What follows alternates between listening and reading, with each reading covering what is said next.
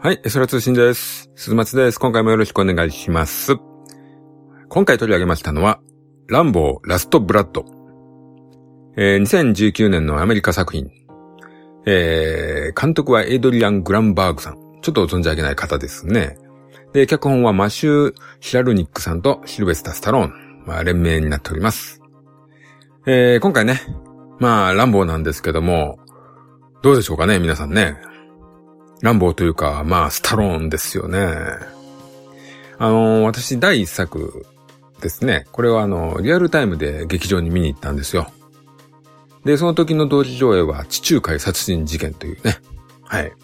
まあ、テイストがね、全く違う映画だったんですけども、まあ、共通点といえば人が死ぬというとこだけでしょうか。はい。えー、で、この第一作はね、アメリカ公開時のタイトルが、ファーストブラッド。えーで、今回ね、ラストブラッドと。まあ、始まりがあれば終わりがあるということなんでしょうか。はい。えー、ランボーシリーズなんですけども、まあ自分にとってこのランボーシリーズは、えー、まあ一作目を先ほど言ったようにね、劇場に見に行って、二作目はもう、なんでしょうか、レンタルビデオがブームになって、なっていましたかね、この頃は。まあレンタルで見て、まあ三作目はね、どうだったでしょうか？見てないのか、はたまた見たことを忘れているのか、ちょっともうわからない、そんな感じでした。はい。今のね、若い人にとってスタローンというのはね、どういう感じなんでしょうか？もう過去のスターなんでしょうかね？まあ自分らの世代にとってはですね、やっぱりスーパースターだった時期がね、あるわけで。はい。まあそのね、その前はハリウッドではですね、まあクリント・イーストウッドとバート・レイノズがですね、ドル箱スターとしてね、名を馳せてたんですけども、そこにね、こう、スタローンがグイグイ来て、あの、ロッキー3やね、ランボーシリーズあたりでこう、本当にスーパースターになっていくわけなんですよね。で、その後、シュワルツェネッガーというね、強力なライバルが出現するわけなんですけども、で、そのシュワちゃんはね、アクション以外のコメディなんかも演じて、まあまあヒットしていくわけなんですけども、スタローンはね、評価の低い映画がこう、徐々に増えていくと。まあ、あの、刑事女王だとかですね、デモリッションマンとか、その辺の時期でしょうかね。あの、ラジー賞の常連になっていくんですよね。で、シュワちゃんもね、ラストアクションヒーローの頃にはもう結構同じような感じになっていくんですよね。うん、で、シュワちゃんは政治家とか、そちらの方にこう道をね、進んでいくわけなんですけども、まあ、あの、スタローンもね、そうは言ってもあの、クリフハンガーとか、えー、コップランドとかドリブンとか、そこそこね、話題になる作品はあったんですけどね。うん。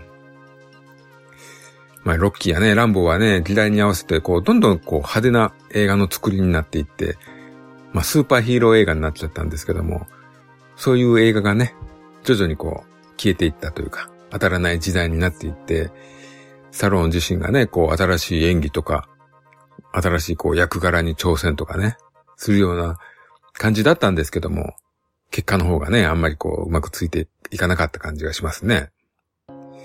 まあそういうね、こう喋ってる自分も、もうスタローンはええやろうとかね、そういう時期がありましたね。はい、思ってました。で、そんな時にね、公開されたのがあの2006年のロッキーザファイナルと、そして2008年ランボー最後の戦場。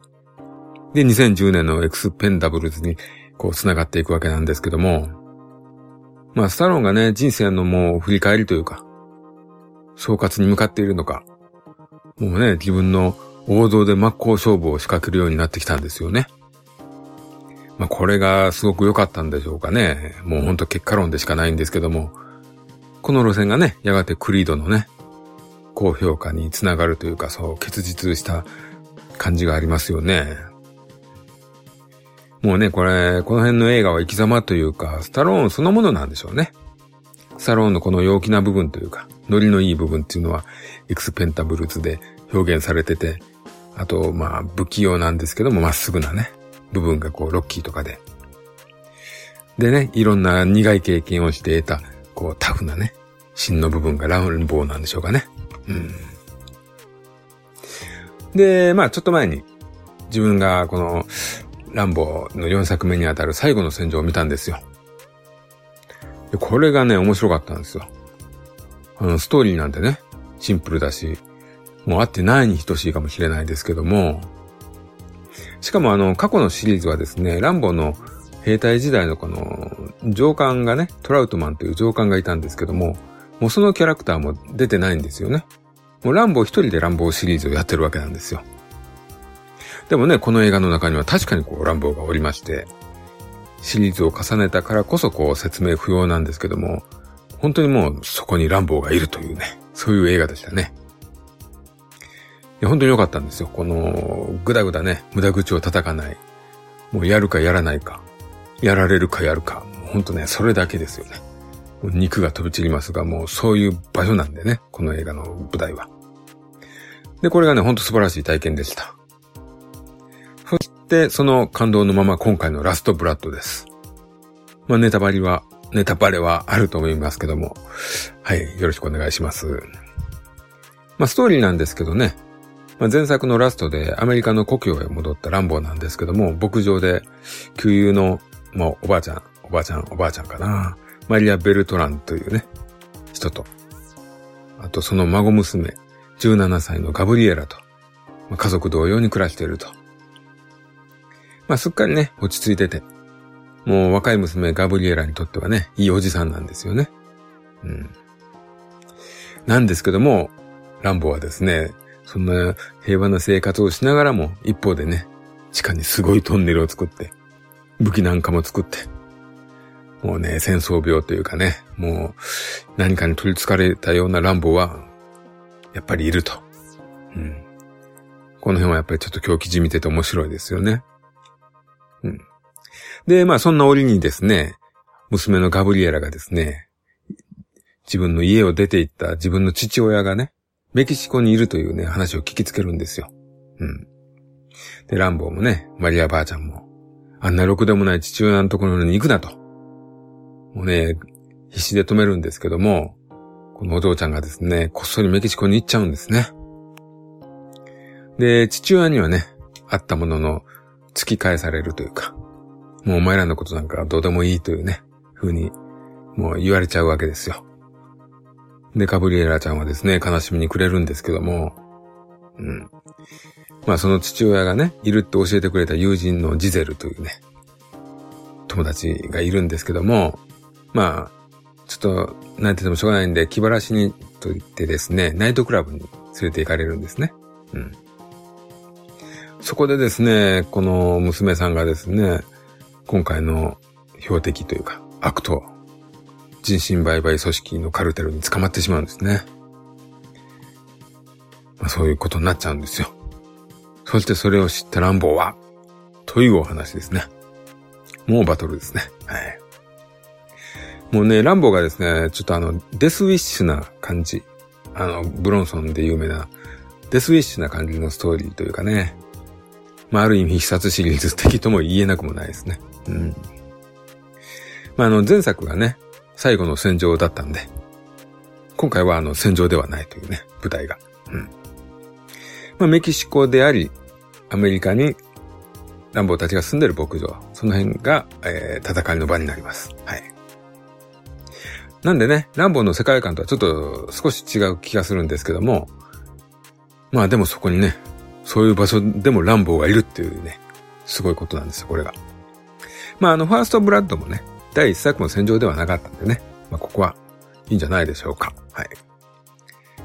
まあね、あのー、暴力描写がエグいっすね。もう、すごいですよ。まあ、グロー、ある意味グローですよね。はい。この娘さん役の子ね、すごい可愛いんですけどね、この子がね、ほんとドアライ目にあり、ドエラい目にあってしまいます。もうね、ここが本当にひどいんですよ。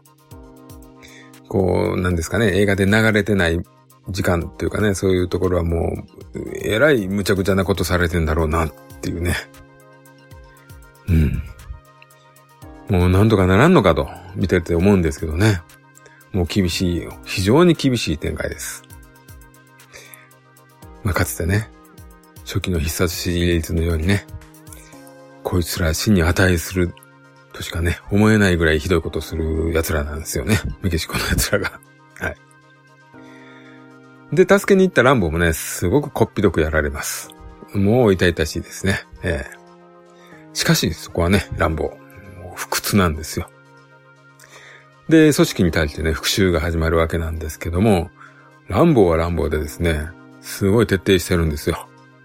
もう、相手のね、息の根をね、一人ずつ完全に息の根を止めていくんですよ。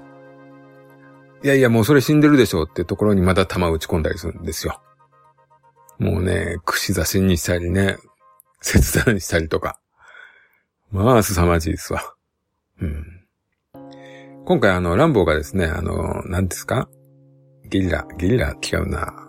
なんて言うんですかね。持ってる知識のフルにスペックを活かしていろいろなね、罠を仕掛けるんですよ。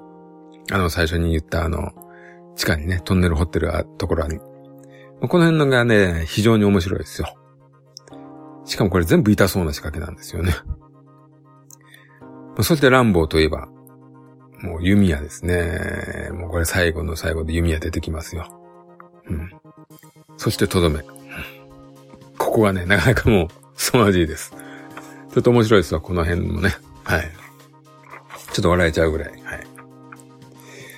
まあ今回ね、戦場じゃないので、本当は相手がね、なんていうか悪党ですよね。うん。あの、戦争だとね、どっちが悪いとかね、言いづらいところあるかもわかんないですけども、今回の相手は本当にただの悪党なんですよ。この、メキシコのね、組織の奴らなんですけども、本当にね、クソ野郎に描いてくれてます。うん。あの、その分ね、こういう組織っていうのは本当常識のね、通用しない奴らというね、すごい緊張感があったんですよ。もう立ち悪いのでね、ちょっと怖かったですわ。もうね、俺はもうメキシコに行かないと決めましたんで、この映画見て。はい。またね、ちょっとね、知らない役者さんばっかりなんですよね。うん。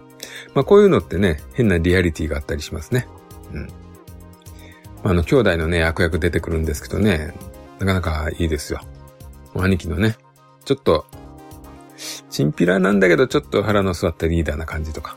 で、弟はもう、チンピラで危険なやばい感じ。もうあの辺はすごく良かったですよ。はい。あとね、あの、ジゼルっていうね、あの、娘さんの友達じゃない友達。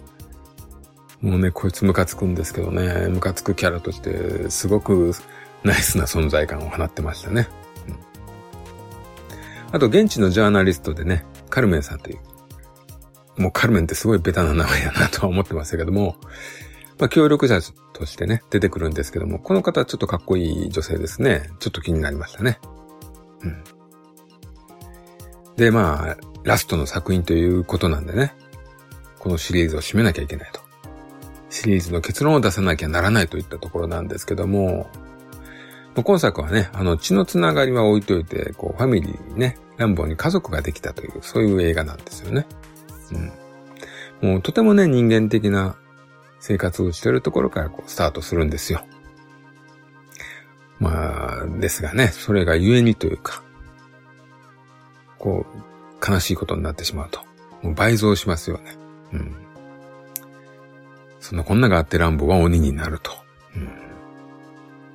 まあ、あのシリーズでね、一番ランボーのいろんな表情が見れる作品じゃないかとは思いますね。はい。で、まあ結局、もう幸せになんかなれない人間ってとこですかね。もうほんとビターエンドですよ。はい。まあ人殺しは幸せになっちゃいかんといったところなんでしょうか。まあこのね、虚しさというか、孤独感というか、こう報われない感じというか、まあ、ランボー号がね、シリーズを通して背負ってるようなテーマの気がしますね。うん。まあ、悲しいけど、ランボーはランボーとして生きていくと。死なないから生きていくというね。うん。まあでもね、そういうのを見て俺たちはお前が好きだと。そして最後まで見届けたぜっていうね。そういう気持ちにさせてもらいました。はい。まあ、今作あの上映時間がね、101分なんですよ。あの、ランボーシリーズってもう非常に見やすい尺なんですよね。こう一気に走り抜けるというか。まあ、今回はね、えー、今回も長くはないんですけども、まあ、今までよりこういろんなシーンがあるんでね、すごく楽しめるんじゃないでしょうかね。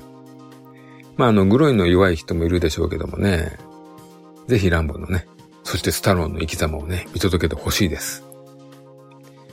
またね、これね、この映画、エンディングね、今までのシリーズの名シーンが流れるんですよね。まあ、こういうね、わかりやすい表現、ベタなやつってね、分かっててもちょっとグッときますね。はい。まあ、ぜひ見てくださいといったところですね。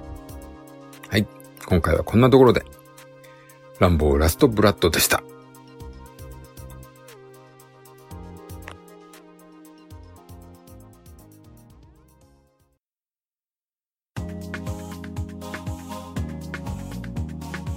空通信ではお便りをお待ちしております。ツイッターハッシュタグエソラ通信。